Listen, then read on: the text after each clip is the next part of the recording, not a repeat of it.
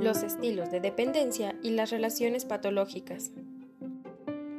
Los seres humanos inevitablemente dependemos unos de otros. De hecho, somos la especie más social entre todas. En realidad, las personas que no mantienen vínculos con nadie consideramos que son raras o que incluso pueden llegar a tener serios problemas personales. Debemos aprender a distinguir una vinculación sana de una patológica.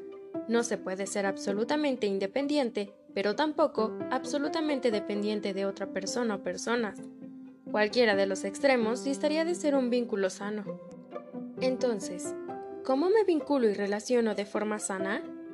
Existen dos métodos psicológicos, la regulación y la seguridad. Número 1. Regulación del yo. Este se divide en dos, la autorregulación y la corregulación.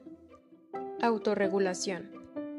La empleamos ante una situación que nos altera, tirando de nuestros recursos, aficiones y capacidades, para volver a un estado de calma. Por ejemplo, el salir a correr, meditar, pintar, leer, escuchar música o relajarnos respirando. Corregulación. La empleamos en situaciones adversas y para volver a un estado de calma.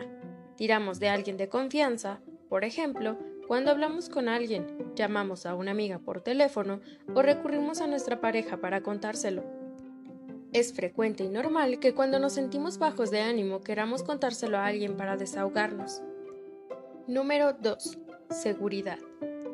Hay quienes nos sentimos más seguros o seguras cuando nos encontramos solos o en compañía.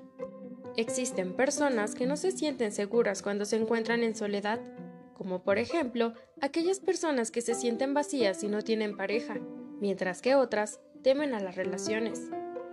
Sin embargo, tanto un extremo como el otro es un ejemplo de una vinculación no sana, dado a que una persona no confiará para regularse por sí sola, y la otra desconfiará de los demás. No olvidemos que las pequeñas emociones son las grandes capitanes de nuestras vidas y las obedecemos sin darnos cuenta.